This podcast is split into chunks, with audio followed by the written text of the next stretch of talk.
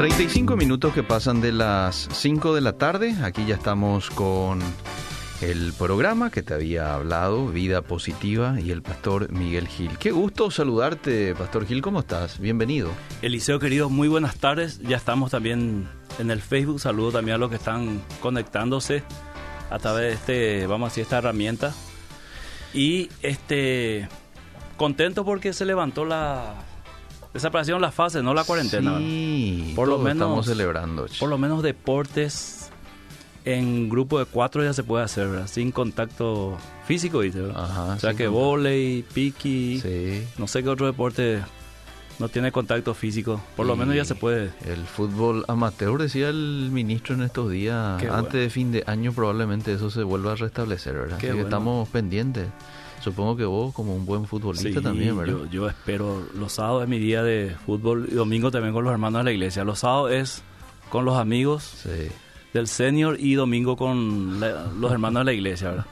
es casi da igual el fútbol que es el senior con los hermanos, ¿verdad? Muy bien. Eh, y tiene que volver al liceo porque eso va a ayudar muchísimo a las personas a olvidar un poco sus problemas y por lo menos de alguna manera, de alguna manera, volver a sonreír. Cierto, cierto. Y me alegro mucho por el tema de los niños también, pastor. ¿eh? Pueden un poco ya salir, este, relacionarse un poquito más, ¿verdad? Siempre con el acompañamiento de un adulto.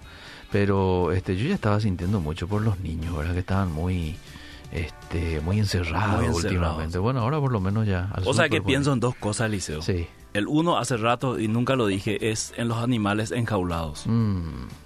Pienso, por ejemplo, que, que, bueno, ellos no pueden expresar, no pueden hacer protestas, nada, pero pienso nomás la vida, mm. que te saquen de tu hábitat, sí. te metan en un espacio donde vos apenas podés caminar sí. y dependas de alguien que te dé comer y, beber, ¿verdad? O sea, mm. es terrible, ¿verdad? Eh, no quiero, la, analogía no es, vamos a decir, muy válida en este sentido, solo quiero rescatar la parte emocional de que realmente nos hemos sentido eh, enjaulados mm. y es como que ahora nos sueltan un poquito por lo menos y queremos tomar la calle por el pecho, ¿verdad? Mm, y ayer le llevé a mi hijo a la, a la plaza, era lo segundo que quería, quería comentar. Y disfrutó, estuvimos una hora y algo, mm. disfrutó y he visto varios jóvenes jugando ahí este, en la pista. Mm. Era como que había un ambiente liceo de ¿Cómo te puedo decir? Parece que la gente revivió. Eso es lo que yo experimenté ahí en mi ciudad, por lo menos. Eh, había un ambiente de gozo, se sentía en el aire esa, estamos libres más o menos. Aunque la gente, sinceramente, Eliseo hace rato declaró o la cuarentena. Eso es mm. realidad. Yo había dicho en un programa aquí, cuando hablamos de teoría de conspiración, que hay dos formas de que se termine la pandemia. Uno es médicamente, que te digan ya está, y el otro es socialmente, cuando la sociedad dice terminó. O sea, para mí terminó. Yo creo que estamos más cerca de declarar fin de la pandemia socialmente mm. que eh, a través de la OMS. Cierto, sí, sí, estoy de acuerdo contigo. ¿Y qué me decís de, del número que ahora sube también para las iglesias? Eran 20, ahora son 50. Ahora son 50 en general, ¿verdad? Eran 50 para las, las, vamos a decir, los lugares que no eran central, Ciudad del Este y, capital, ahora en general es 50. Y es una bendición para aquellos que tenían 20, mm. aunque yo sigo sosteniendo que se podría haber dado un poquito más. Eh, por lo menos, qué sé yo, eh, según la capacidad del templo. De acuerdo a la dimensión, yo creo que eso es lo justo. Sería lo justo, ¿verdad? Aunque yo sigo, sigo tratando de imaginarme cómo será un culto con tapabocas, sentado mm. a dos metros, pero hay que experimentar, ¿verdad? Eh, yo me resisto a, este, entre comillas, esta nueva forma de vivir, nueva normalidad o modo seguro de vivir. Te cuento una anécdota. Hoy estuve en un banco aquí en Asunción para hacer un trámite. Y eh, se formó una fila el liceo de casi dos cuadras. Hmm. Y a mí me atendieron casi después de dos horas. Hmm. Y la fila detrás de mí era impresionante. Hmm. Solamente habilitado dos cajas. O sea, es imposible vivir así. Esto no va a dar más para un mes, dos meses más, pero aquellos que dicen que vamos a seguir viviendo así otro año más, yo particularmente no lo creo. Mm. Me, me, niego a seguir viviendo así, ¿verdad? Mm. Aunque mi, mi, mi, negación tenga que le importe nada a, las autoridades, no tenga nada que ver con el virus, pero digo, es, es imposible mm. vivir así como nos, nos vamos a decir, nos quieren hacer vivir. Sabemos que es una cuestión de salud y todas esas cosas. Claro. Es imposible. El, ser humano no está hecho para vivir así. Así, mm. así de sencillo es. Bueno, ahí está. Este, catarsis. un poco de catarsis, sí. de manera introductoria también, ¿verdad? Hoy estamos para hablar de un tema muy importante, cómo destruir mi matrimonio, sí. Aparte de eso quería decir algo, ¿cómo van a decir los, los hermanos de la alabanza? Ah. Ahora con tapabocas, el famoso los pastores, ah. sonríe al que está a tu lado. No, Difícil. Difícil hacer, ¿verdad? Con tapabocas. Ah, pero por lo menos, yo creo que sentido común nomás, pastor. Yo creo que al, grupo de alabanza tenés que dejarle sin tapaboca, por lo menos al que canta. Y el pastor también, ya debemos estar cómodos en la comunicación. Y los demás, bueno, este, seguramente en algún momento se dará... Hay que hacer culto al aire libre. Sí, porque ahí hay menos restricciones. Sí, yo creo que sí. Está también esa posibilidad, ¿verdad?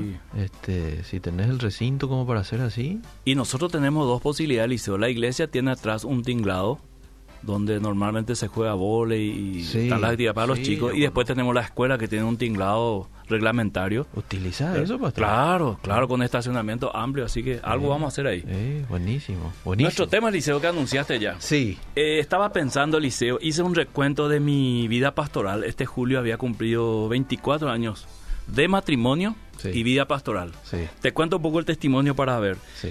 Yo me casé en marzo del 96 y en julio del mismo año, 96, me instalan como pastor en la ciudad de Pacaraí. Mm. Entonces, estuve haciendo un recuento de cómo mi matrimonio fue a la par que mi pastorado. Sí. Encontré varias cosas muy importantes, como, por ejemplo, eh, convivir con los primeros años de matrimonio, mm. con los primeros años de pastorado. No recomiendo mucho que se le ponga a un pastor recién casado porque debería este, desarrollar un poco su matrimonio, porque un matrimonio fuerte, sólido, va a dar también un pastorado sólido. Claro. Para la gloria de Dios y gracias a la ayuda de mi esposa, eh, nosotros pudimos soportar ese primer año. Mm. Encima, al año siguiente, yo tomo la iglesia de Hermanos Menonitas Cacupe y mm. llevo las dos iglesias juntas por dos años. Porque tenía pasión, tenía ganas, tenía mm. entusiasmo. Tenía fuerza también. Claro, tenía fuerza, era joven, estaba eh, me levantaba a las 5 de la mañana a orar y de paso hacía algunos abdominales, ¿verdad? Ah. Hoy me levanto solamente a orar. Entonces, eh, a la par llevaba esas dos iglesias. Sí pero también algo muy interesante, Eliseo, que yo pude ver en mi matrimonio, nunca descuidé la relación matrimonial. Mm. Y ¿sabes qué me ayudó, Eliseo? La observación a los matrimonios que yo tenía en la iglesia. Mm. Yo veía, por ejemplo, me tocó matrimonios muy buenos en, mi juventud observar y eso yo creo que me ayudó y el hecho de haber leído muchísimo Mm. Eh, sobre matrimonio, ¿verdad? Y los primeros problemas aparecieron que yo tenía que resolver como pastor. hay veces que me planteaban problemas que yo ni jamás imaginaba que existía, mm. ¿verdad? Y me fue formando eso, luego ya vine a, estudiar teología, eso me ayudó mucho más, pero al, punto donde quiero ir es que ¿Por qué titulé eh, Cómo destruir un matrimonio? Porque me he dado cuenta que muchas veces a los matrimonios hay que hablarle al revés. Mm.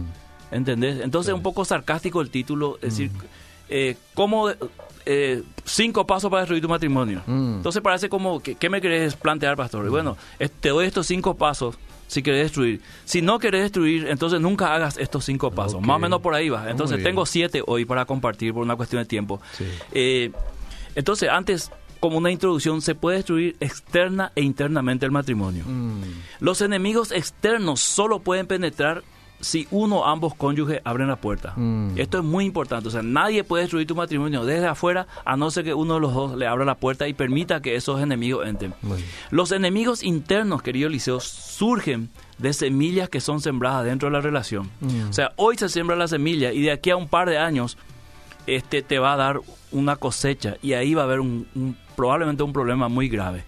Algunas veces los problemas solo se ven cuando esas semillas dieron frutos. Mm. O sea, ahora no hay problemas, pero de repente aparece un problema y uno dice, eh, tenemos problemas, pero mm. vamos un poco hacia atrás. Me gusta mucho hacer esto con los matrimonios, vamos un poco, hacia atrás. Mm. Acá está el problema. Este es solamente la consecuencia. No miremos las consecuencias, miremos dónde surgió. La relación matrimonial nunca debería relajarse, Eliseo, nunca debería relajarse. Siempre hay que estar atento. La mayoría de los problemas matrimoniales se pueden este, prevenir. Los problemas principales tienen que ver con violaciones de leyes fundamentales dentro de la relación. Mm. O sea, todos los problemas matrimoniales, los principales, tienen que ver con que se ha violado leyes fundamentales dentro de la relación. ¿Como cuáles, por ejemplo? voy a dar, voy a dar, ah, sí. Bueno.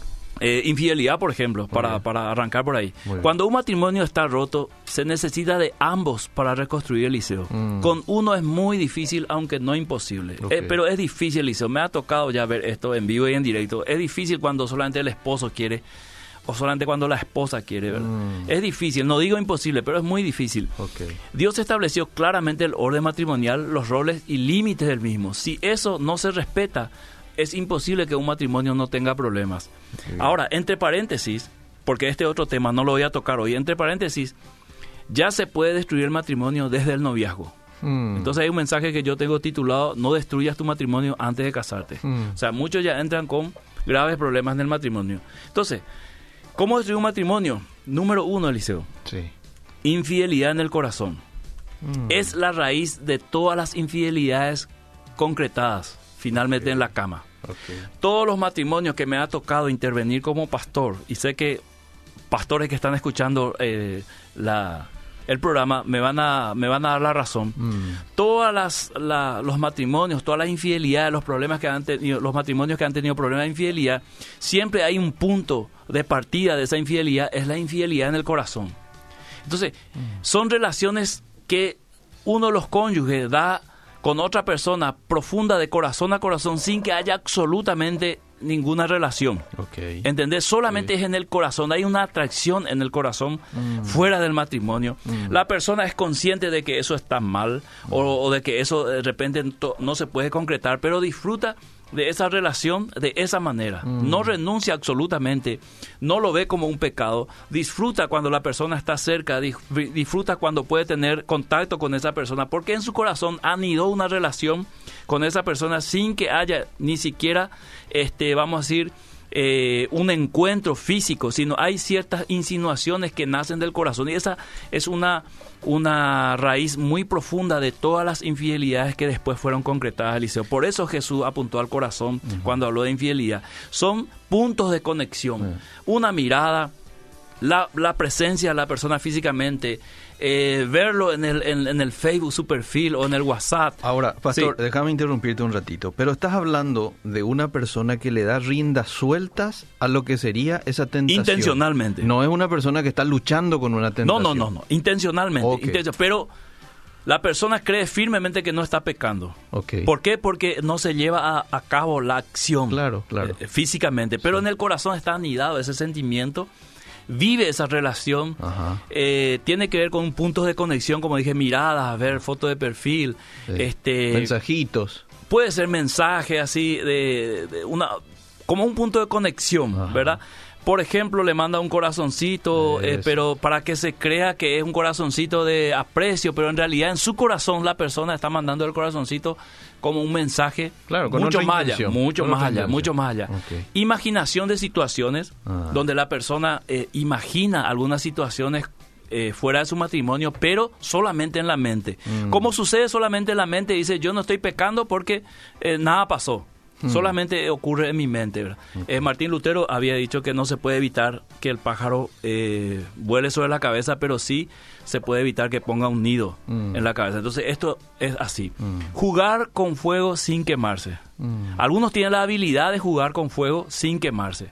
Esa habilidad eh, no es, vamos a decir, un punto culminante, porque este jugar con fuego significa que en cualquier momento te puede quemar, ¿verdad? Entonces, si los bomberos ahí en mi ciudad entraron en medio del fuego, que ellos practican, se, se especializan, igual se le incendió un móvil, que mm. sería una persona que no está entrenada para fuego. Entonces es difícil jugar con adulterio, es difícil jugar con infidelidad sin que uno caiga. Mm. Es casi imposible porque eh, Proverbio dice, tomará un hombre fuego eh, en, el, pecho sin que su vestido arda? Mm. Esa pregunta es ya está contestada ahí, ¿verdad? La, respuesta es no. Imposible que vos agarres fuego, lo pongas contra tu pecho y tus vestidos no ardan, ¿verdad? Entonces, ¿jugará alguien con infidelidad sin caer? Mm. Imposible, ¿verdad? Entonces, ese primer punto es infidelidad en el corazón, pretender emocionalmente satisfacción fuera del cónyuge. Mm. Es decir, eh, tengo mi, mi cónyuge, mi esposo, mi esposa, pero yo quiero satisfacción fuera.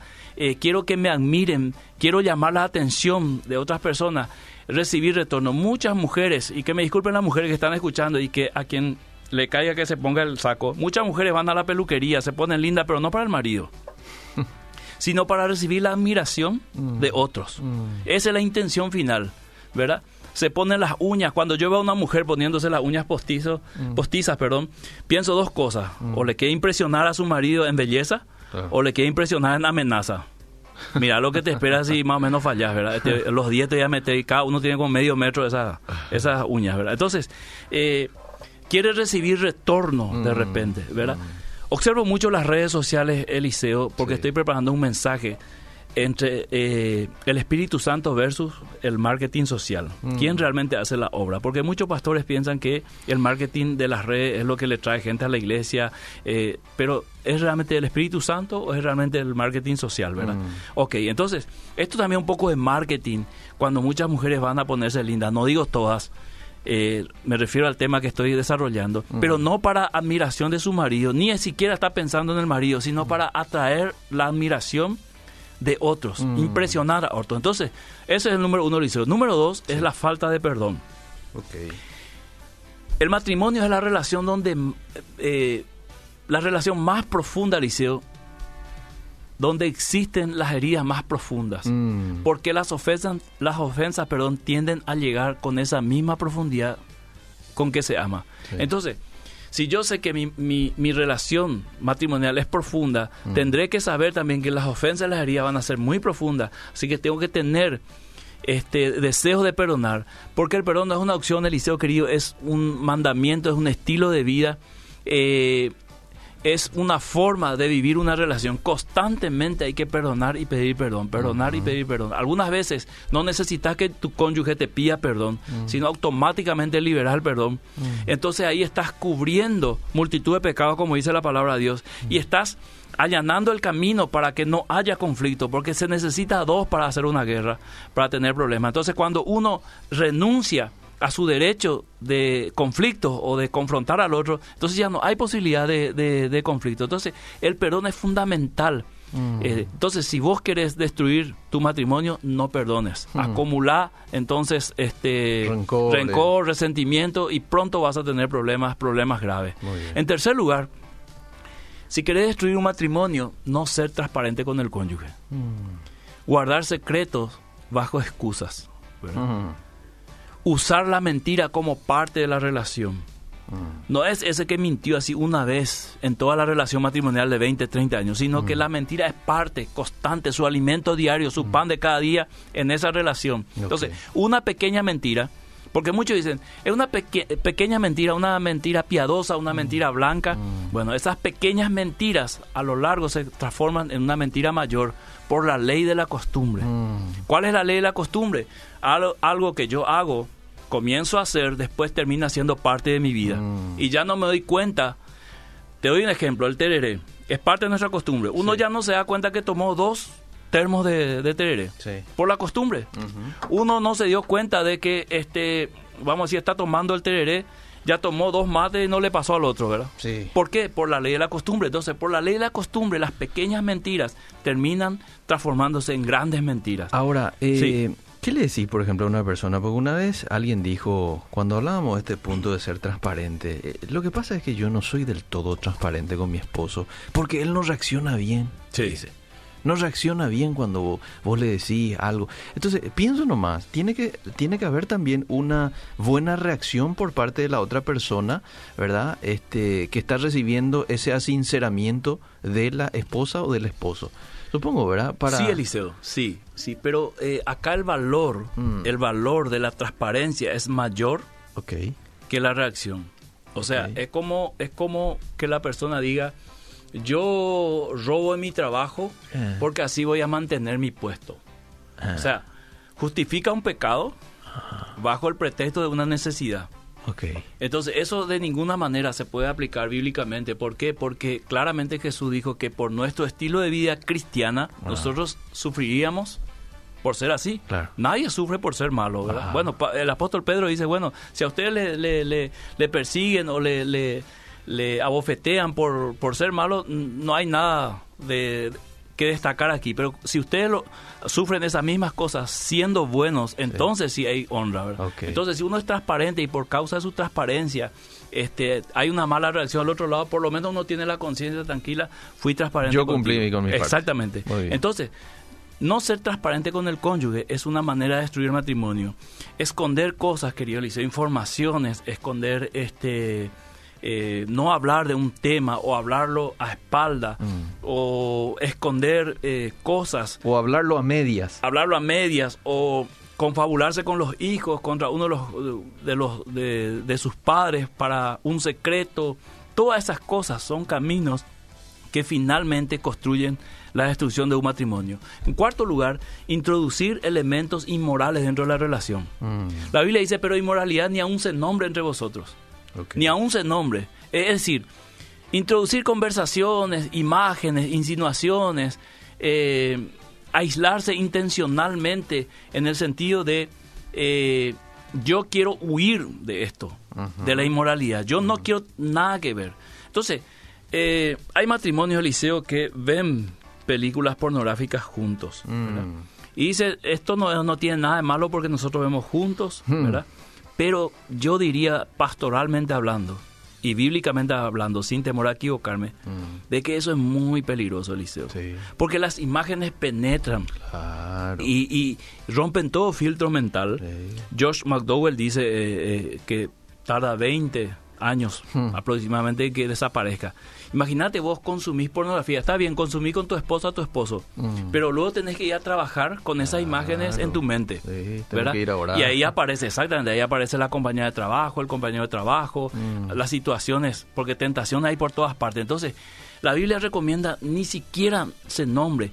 Eh, en el matrimonio nunca la, la inmoralidad tiene que ser una conversación, a no ser, a no ser que sea una conversación donde uno quiere sacar algo provechoso. Mm. Pero esas conversaciones en doble sentido, eh, hablar de, la relación íntima en, un lugar donde no corresponde, es como que yo venga aquí al liceo contigo y comience a decirte eh, mi intimidad y cómo le gusta a mi esposa y qué posición le gusta mm. y todas esas cosas que muchas veces se hablan en el lugar de trabajo, en el, después del, en el tercer tiempo, todas esas cosas son camino de destrucción. Entonces, introducir elementos inmorales dentro de la relación es una forma de destruir matrimonio. En quinto lugar, comparar al cónyuge en aspectos negativos. Mm. Ya sea en el físico, ya sea en la parte intelectual, en las habilidades.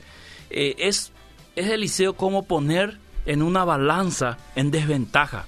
Es como salir ya en desventaja. Es como que va a jugar, vamos a poner, en un mundial Paraguay frente a Alemania. Mm. Ya salimos en desventaja. ¿Verdad? Hmm. Eh, por una por muchas cuestiones, por historia, el otro ganó más mundiales, eh, hmm. tiene jugadores más categoría. Hay que ser sincero. Hmm. Entonces, muchos muchos esposos y muchas esposas comparan a sus cónyuges ya en desventaja con el otro. No podés, señora, comparar a tu esposo de 40 años con un joven de 25 años, atlético, que va todo el día al gimnasio, que está eh, en plena etapa de desarrollo mientras que tu esposo ya este, está batallando con la edad, batallando con algunas cosas, no tiene tiempo para ir al gimnasio, no se puede cuidar como el otro, ¿verdad? Eh, ya se le ven las arrugas, y, o sea, hacer esa comparación, igual los varones, no puedo comparar a mi esposa de 45 años con una chica de 20 años, ¿verdad? Imposible, siempre ella va a perder. Entonces, hacer comparaciones negativas es una forma de destruir tu matrimonio porque siempre le vas a encontrar a tu cónyuge, ¿de qué manera? Perdedor. Claro.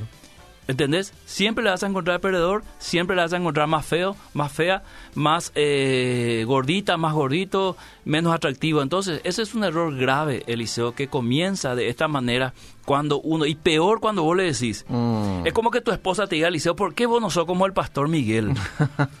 Así atlético, ¿verdad? ¿Qué le vamos y ahí ya partimos de desventaja, ¿verdad? Ya partimos de desventaja. O que me diga, Lili, ¿vos por qué no sos Eliseo con esa voz tan dulce, ah. ¿verdad? Y que ella ya Eliseo, es la única voz que, que tengo, que Dios me dio, como ya han oí, ¿verdad? Eh, no puedo, no puedo, parto en desventaja. Yo puedo procurar. Estamos en contracorriente. Pero no me sale, Eliseo. No me sale. Pero, todos tenemos, naturalmente. Todos tenemos desventaja en algo. Eh, por eso, por eso, comparar al cónyuge en aspectos negativos es mortal, porque siempre vas a tu cónyuge de manera perdedor o de manera que no es atractivo. Entonces, hay que verlo al cónyuge con la misma pasión que vemos algunas veces cosas que amamos. Puede ser una mascota. Ah un vehículo antiguo o una ropa que ya está muy usada. Pero ¿qué es lo que nosotros hacemos, Liceo? Ah. La gente dice, qué feo que es tu mascota. Mm. Pero vos qué decís? Amo este perro o este gato, mm. ¿verdad? Lo amo. Yo sé que ella no tiene dientes, tiene un lado la oreja, ¿verdad? Pero yo le amo. Eh, este auto, ¿por qué no te compras un auto mejor? Yo amo este auto, tiene una historia para mí. fue nuestro primer auto en la familia, papá me dejó como herencia yo amo, no, ni siquiera quiero vender. me hace acordar a mi esposa ah. que cada que viene un comprador para, para, ver una camioneta que tenemos antigua, ella dice no. Ese ah. tiene un valor muy importante para mí. No voy a vender. Y no, no vende hasta ahora. Y no, no creo que venda más. Ah. O una ropa. ¿Verdad? Este la gente te dice de repente no te queda bien, pero yo amo esta ropa, amo este color. Entonces, esa debería ser la actitud correcta para tu con, con tu cónyuge. Entonces, está gordito tu esposo o tu esposa. Ah. Sí, pero yo le amo. No importa, yo le amo. Vos no sabés el corazón que tiene. También tiene un corazón gordo, enorme, ¿verdad? Algo así. Entonces, número seis, eh. crear barreras impasables entre familiares sin motivo. Es decir, que un cónyuge cree una barrera con su cónyuge y su familia. Ah. Es como que vos le prohíbas a Gladys ir a visitar a sus padres. Es como que vos prohíbas que su hermano venga en tu casa a dormir. Hmm. Pero esto sin motivo, Liceo. Porque no digo si es, si es, si es un pedófilo, eh, uno de los familiares o un abusador, no le das a cara. Pero yo digo sin motivo. Hmm. Entonces, obstruir la relación por orgullo, venganza o manipulación. Hmm. Eso es mortal, Eliseo, porque la persona sufre cuando eh, se encuentra entre la espada y la pared. Porque quiere a su familia, con quien creció, con quien... Eh, vamos a decir, vivió la mitad de su vida y mm. también ama a su cónyuge y no sabe qué hacer.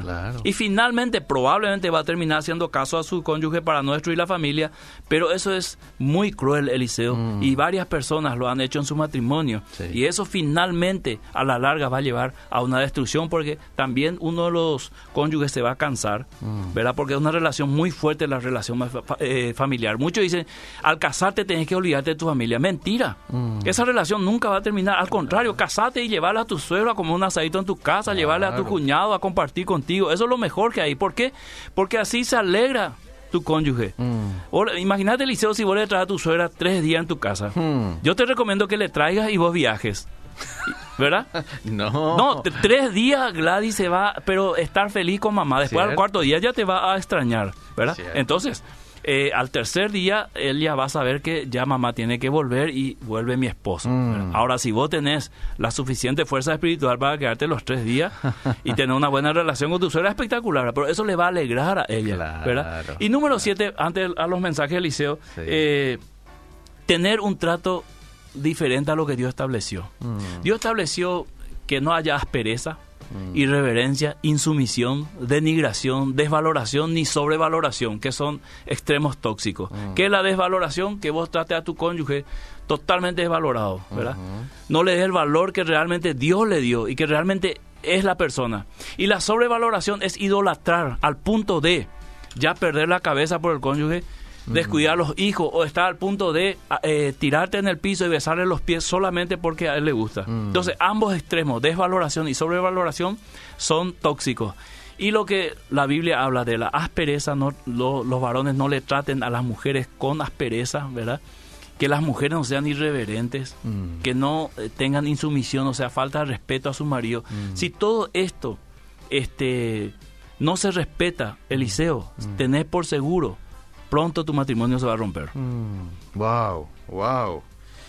Infidelidad en el corazón, falta de perdón, no ser transparente, introducir elementos inmorales, comparar al cónyuge de manera negativa, crear barrera, ¿verdad? Entre familiares. Entre familiares. Sin motivo. Y tener un trato diferente a lo que Dios creó. Es decir, con, le tratas con aspereza, no como a vaso frágil, como dice. Exactamente. exactamente. Entonces, haciendo todo esto, resultado, matrimonio roto. Hmm. Se puede reconstruir, se puede, pero siempre cuesta un montón. Sí, y algunas veces no se logra. Vamos a ver un poco lo que dice la gente, escuchándoles siempre. Hoy un tema delicado y cada uno con Dios hace. Cada uno con Dios, Él es el único. Bueno, yo no tengo novio, por eso mismo eh, yo sé que me gusta otra persona y siento que si soy novia de otra persona persistiría en otra y me sentiría infiel interesante, pero yo no, no me expreso. no le expreso a la persona, solo siento. Bueno, a ver qué más. Buenas tardes, interesante el programa. Mi esposo no le quiere a mi hija. Ella ya es casada, se enoja conmigo cuando me voy con ella en el súper, porque ella me trae regalo en el Día de la Madre. Él no me regala nada, así como en mi cumpleaños, y a veces ya me canso. El esposo no le quiere a la hija. Probablemente, así como ah, un padrastro. Sí, ha de ser su padrastro. Ese es otro tema, Liceo. Eso te quiero a vos, pero a tu hijo no. Ah. Es, es, no, entra, Liceo, sinceramente. Es como el vendedor que vuelve a hacer una contraoferta y te dice, mira, imposible. No entra el... Sí. No va a poder hacer el trato. Cierto. Bueno, a ver qué más. Hay más mensajes. Bendiciones. Gracias por estar allí. Son una bendición para nosotros. Pastor, estoy prendida como cada martes a la radio. Aprendo mucho con ustedes. Bendiciones. ¿Qué tal, Obedira? Tengo una duda. ¿Los niños ya pueden ir al culto en la iglesia con sus padres, claro? Yo entiendo que sí. Ah, yo entiendo que sí también, Elisa, aunque algunos dicen que no. Pero dice el, el, el, nuevo decreto, diríamos, eh. que los niños pueden salir con acompañado de un adulto. No dice nomás dónde se pueden ir. Eh, ahí está medio... ¿Verdad? No está muy Porque en, la, en, la, otra fase que estábamos era de 12 años para arriba recién podían ir al culto. Sí. Yo tengo entendido, ojalá llevemos a nuestros hijos al, culto para que ellos también puedan adorar a Dios ahí. Claro que sí. Buenísimo está la propuesta hoy de Obedira. Saludos a los jóvenes de la iglesia Sinaí. A ver qué más de Augusto Saldívar. Qué buen tema el que están tocando, dice otra oyente. Qué temazo, pastor. Qué temazo. Este, de mucha actualidad. Buenas tardes. Más mensajes. Bueno, buenas tardes. Está súper el programa. Me gustaron los puntos compartidos por el pastor hoy. Buen tema. Gracias, pastor, por compartirlo desde Lambaré en sintonía. Eh, todo lo que a usted habló hoy, lastimosamente ocurrió en mi matrimonio. Y nos separamos por seis años. Pero para la gloria de Dios volvimos. El Señor restauró nuestro matrimonio ya hace cinco años nuevamente. Saludos. Qué tremendo, Liceo. Conozco un matrimonio que se separó siete años hmm. y hoy están juntos sirviendo a Dios. ocurren, ocurren. Ojalá ocurra en todas las separaciones. Sí. ¿Verdad? Sí. Pero ocurren y hay testimonio de eso. Gloria a Dios por eso. A ver qué más. Le leo más mensajes. Dice, hola Eliseo Pastor, más claro agua. Doy gracias a Dios por mi matrimonio. Pasamos algunos de los puntos que dijiste, Pastor, pero por la gracia de Dios vamos escalando nuestra relación. 15 años de estar juntos y 10 de casados. Bueno, desde Yalvesanga nos están. Saludo a la gente de Yalvesanga. ¿eh? Lindo lugar, Liceo. Hay una escuela ahí. Sí. Todo lo que hablo, habló el pastor, yo lo pasé por experiencia y hoy estoy separada. Excelente programa. Una pregunta: ¿a qué edad te recomienda casarse el pastor?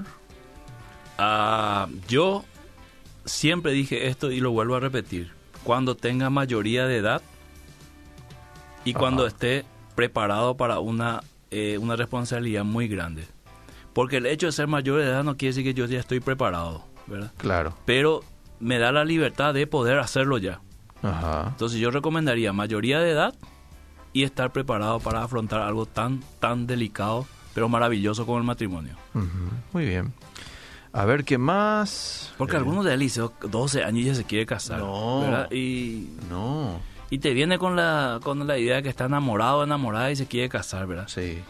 Y entonces es complicado para los padres, es complicado para los pastores, mm. una consejería así, ¿verdad? No digo que haya excepciones así como que tenga 17 años la chica y, y ya los padres dicen, no, está preparadísima, ya hizo todo min uno eh, todos los estudios de eh, principio de vida, eh, tiene todo el apoyo de la familia, los vecinos, nambre. No digo que haya excepciones, ¿verdad? Pero yo diría, mayoría de edad, sabiendo lo que va a hacer. Me pusiste un poquito en aprieto hoy con el ejemplo ese que pusiste con la suegra. Acá ya me está hinchando el pastor Diego López, ¿te acuerdas el pastor Diego López? Diego López, saludos Diego, sí. No te olvides que le hizo invitarle a tu suegra por tres días. Uh, Encima que está escuchando. Pero lo, voy a hacer, pero con gusto. Pero el problema, Liceo, que yo me olvidé que la, programación está siendo grabada. No podemos ni negar que dijimos eso, ¿verdad? ay, ay, ay, no podemos. Yo sé que tu suegra ya esa parte habrá grabado y también tu esposa. Sí. Y va a ser la evidencia. Sí, sí, totalmente. Buenas tardes. Mis padres se separaron, pero cuando yo era bebé. Y mi papá se volvió a casar y su ahora esposa nos ama como si fuéramos sus hijos. Dios siempre trae a tu vida personas de bendición. Vos sabés que hay casos como esto, sí, pastor. Sí. Que la persona, ya sea mujer o varón, lo adopta como su hijo al. Tiene, que, ser, tiene que ser el, el sello del amor. Cierto. Porque esas criaturas no tienen absolutamente nada que ver en la relación pasada. ¿Y cómo vos llegás a la vida de una persona y llegás con todo? Ajá. y vas a vas a poner una barrera. Eso es lo que hablamos uno de los puntos, poner barreras, ¿verdad? No, yo voy a no quiero a tus hijos acá, ¿verdad? O sea, eso es imposible prácticamente vivir una relación así. No, vos te casas con la familia también, con todo lo que claro. posee. En ocasiones te casas con su deuda también, por eso hay que eh, también, atender. Hay que, hay que hacer un chequeo de Inforcon antes de casarse. Sí. Lo estoy escuchando como cirujano con bisturí en mano, dice Julián Mancuello, usted sabe. Ok, ok. Bueno, a ver qué más. Voy a los mensajes del Facebook. Buenas tardes, Pastor Miguel, Dios les bendiga y los guarde. Más claro, agua. Teresa también les saluda. Mucha gente aquí enviando su mensajito. Eh, excelente el tema, es el enfoque. He conocido mujeres que prohíben a sus esposos visitar a sus madres. Qué lindo el tema. Excelente, gracias Pastor por estar le vas a prohibir visitar a tu mamá? No, no. Decime, dame una razón, Eliseo. Mm. Pienso así, voy a pensar así, ¿qué está pasando en ese matrimonio y por eso le prohibió? Mm. Pienso que la mamá es una bruja que tiene una varita mágica y que cuando va el esposo le va a convertir en sapo y mm. después ella ya no va a poder disfrutar de su marido. Mm-hmm. Pienso que su mamá es una asesina tipo Freddy, ¿verdad? Con las manos así todo con cuchillo y que si va a su hijo le va a le va a destrozar y ya no va a poder verle a su esposo otras cosas no me entra a la cabeza Liceo, ¿verdad? ¿Y qué hacer, por ejemplo, con el cónyuge que es muy influenciado por la mamá o por el papá, ¿verdad? Y vos como cónyuge, no por eso le vas a prohibir, ¿verdad? Pero, a ver, tenés que decirle y la otra persona tiene que tomar una decisión, pero no toma. Y, supongo nomás yo que en ocasiones puede que la persona piense en, una, en un distanciamiento precisamente por ese caso también, ¿verdad? Sí, hay que ver, Eliseo. Yo, por ejemplo, cuando mi esposa va a la casa de su mamá, eh yo sé, le conozco a mi suegra que toda la influencia que ella le va a dar es buena. ¿Entendés? Sí, señor, y es mi caso también. Porque le conozco. entonces, cuando hay influencias buenas... No hay problema. no, hay que mandarle más seguido si quieres. Claro. ¿verdad? Ahora, Puede ser una mala influencia los padres para uno de los cónyuges, pero siempre el matrimonio tiene que evaluar la decisión final. Mm. Supongamos quieren vender la casa, mm. ¿verdad? Y la esposa dice, no, no, yo no quiero vender todavía. Y va a la casa eh, de sus padres el esposo y le dice, no, vende, vende, conviene, el mejor precio, qué sé yo, qué sé cuánto. Y él viene totalmente influenciado. Mm. Siempre al final tienen que decidir juntos. Entonces, esa decisión puede ser evaluada o esa influencia puede ser evaluada eh, sobre la mesa y el matrimonio tiene que tomar la decisión que a los dos le satisfaga, ¿verdad? Por eso hay que ver eso es la influencia, porque hay influencia de los padres muy buena que le conviene inclusive al cónyuge que visita a sus padres. Una pregunta, viste que todos hablan de que hay que guardarse para el matrimonio, etcétera, pero ¿qué pasa si ya venís de una relación eh, sana, pero ya tenés un hijo? ¿Cómo empezar de nuevo una relación? Nadie te habla de eso. Dice. Sí, eh, cuando una, una chica, en ese caso pienso que una chica, ¿verdad? Sí, una chica. Ok. Eh, te, corrijo un poco una parte porque acá estoy entendiendo mejor. Pero ¿qué pasa si ya venís de una relación, sí. sanás, pero ya tenés un hijo? Sí, exactamente. Bueno, todos los errores cometidos antes de, una relación con la cual uno se va a quedar, ah. tiene que ser este, compartida con el, con el, con el nuevo candidato. Si ese candidato o candidata dice, no, no, no, yo no quiero a alguien que ya tuvo hijos, yo no quiero a alguien que ya se acostó con dos personas o con diez o con quince, ese es el momento de cortar. Ahora, si la persona dice, bueno, eso eh, fue tu pasado, no importa, si tenés un hijo, yo igual te recibo, va a ser como mi hijo, entonces eso es una señal de que verdaderamente hay amor. Entonces, lo que pasó fuera de esa relación nueva, no puede tener incidencia a no ser que la persona, la otra persona, el, futuro cónyuge, crea que tiene que tener incidencia. No sé si me explico, O sea, si la persona dice, no, no importa lo que pasó aquí, mm. vení, yo te, yo te amo igual con ese hijo, mm. eso es suficiente para que eso quede libre. Ahora, si te pone cualquier pero, eh, yo creo que sería mejor no arrancar la relación porque va a ser un problema después. Ok, muy bien. Pastor, nos sirve mucho fortalecer nuestro matrimonio. Ya habíamos tenido un retiro de matrimonio con usted y quedamos encantados. Que Dios lo bendiga, dice Carolina. Gracias, Carolina. Bien. A ver qué más. Muy buen tema. En la parte de comparar al cónyuge en forma negativa se hiere los sentimientos. Sí. Hay hombres que cuando ven una publicidad donde sale una mujer con bikini dicen, esta sí es una mujer. Sí. Y lo dicen frente a la esposa comúnmente. Eh, pasa eso y duele bastante. Claro, Liceo, porque vos, pobre esposa, pobre esposa, ve, a la otra 90, 60, 90, ¿verdad? Sí y ella este 90 se siente y revienta. Eh. Y hay una diferencia abismal y claro que se va a sentir mal, ¿verdad? Porque tenemos una dignidad y hay cosas que Eliseo que escapan a nuestras manos. Mm. Una mujer después de tener dos tres hijos, su piel se, se, se, vuelve más flácido, ¿verdad? Y hay cuestiones que no le permiten ocuparse en su cuerpo, la mm. criatura, los quehaceres. Entonces, por más que haga ejercicio, probablemente no va a quedar como esa chica que quizás sea 20 años menor, mm. todavía no tenga hijos, entonces ahí entra el esposo haciendo la comparación mm. y le mata, literalmente le mata, le mata emocionalmente, ¿verdad? Mm. Porque ella nunca va a lograr eso, ¿verdad? Entonces siempre ella en su mente va a decir, como nunca lo voy a lograr, nunca voy a llegar a gustarle a mi esposo, ¿verdad? Y está guardado en su corazón ese, esa herida, digamos.